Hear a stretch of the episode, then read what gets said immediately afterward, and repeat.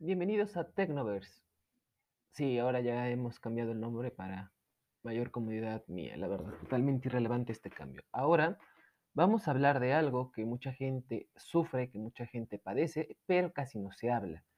¿Por qué mi internet está tan malo? Ah, no, mentira, ese fue el primer capítulo. bueno, entonces vamos a hablar de celulares. ¿Y por qué es importante hablar de los celulares? Porque a diferencia de otro tipo de tecnologías, los celulares hicieron una revolución impresionante. Sin embargo, hoy en día lo que está en boca de todos es la frecuencia 5G.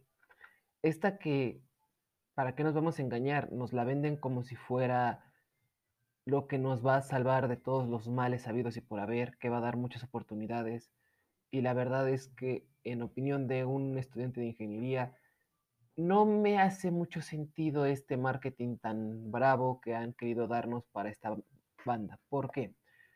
No sé si la gente en México recuerde que de la misma forma nos vendieron el 4G y el 3G como una tecnología revolucionaria que va a permitir interconexión muchísimo mayor que la que ya se tenía. Se hablaba ya de planes de, de Internet mucho más accesibles en teléfonos, etcétera, etcétera. Tal vez sea porque la tecnología avanza tan rápido que estos avances no se aprecian ni aprovechan como se tenía planeado, pero el 5G para mí no es una gran revolución. De hecho, el youtuber Alejandro ya mostró que el 5G consume más rápido la batería de tu móvil si es que ya está disponible en tu país o en tu región. Además de que creo que esto es popular en todo el mundo, no solo aquí en México, quiero creer, donde se ha popularizado, no sé por qué, que las antenas de 5G son un invento del gobierno para controlar a las masas, que realmente no lo necesitan, pero bueno. Y mucha gente ha ido a tirarlas. ¿Por qué sucede esto? Realmente no lo sé. Es algo por el miedo que vivimos actualmente y la gente se tuvo que desahogar en algo y las antenas supongo que era lo más cercano o no sé, la verdad, no, no investigué mucho sobre esto y la verdad es un tema que la verdad no me, no me atrae mucho investigar sobre el miedo. Pero regresando al tema, el 5G dicen que nos va a permitir tener un internet más rápido, poder tener aplicaciones y juegos mucho más fluidos, pero aquí les hago una pregunta que eso marketing a la brava no les, no les dice. ¿Cómo va a ser el precio? Porque sí, se va a generalizar, eso es obvio, pero por las limitaciones técnicas que tiene el 5G, que ahorita mismo se las explico, vamos a seguir dependiendo por mucho tiempo en la 4G. Ahora, ¿qué, ¿qué, desventajas tecnológicas tiene? Esto lo podemos ver desde casa si tienes un modem de doble banda, donde tienes la 2.4 y la de 5. Son cosas totalmente diferentes, pero vamos a hacer esto. En el Wi-Fi 5 tienes un poder de transmisión mucho mayor, tienes un canal más abierto que te permite tener velocidades más cercanas a las que contratas por Wi-Fi. Esto ya lo expliqué en el podcast de ¿Por qué mi internet es tan malo? O no me acuerdo cómo se llama. El primer podcast.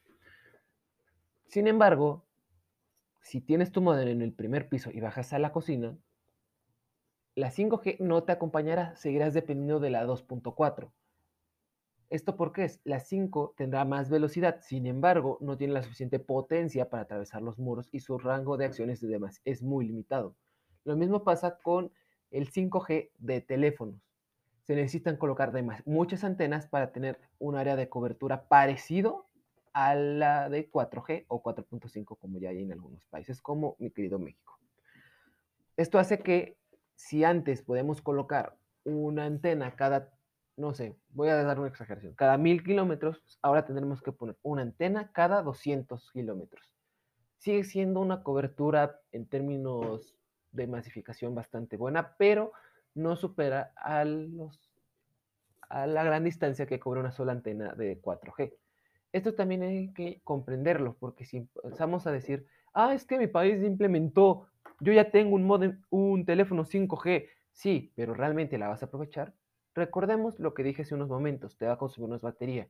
Si en tu zona, pensemos, vives en Ecatepec y tu trabajo está en la Cuauhtémoc, en Cuauhtémoc ya tienen la banda 5G de teléfonos, pero en Ecatepec no. ¿realmente te convendría invertir en un teléfono 5G? Recordemos que inclusive el costo va a aumentar comparado con la versión que solamente tenga 4G. Aquí, como he dicho antes, es un tema de si a ti te conviene, si tu herramienta realmente lo necesitas, etc.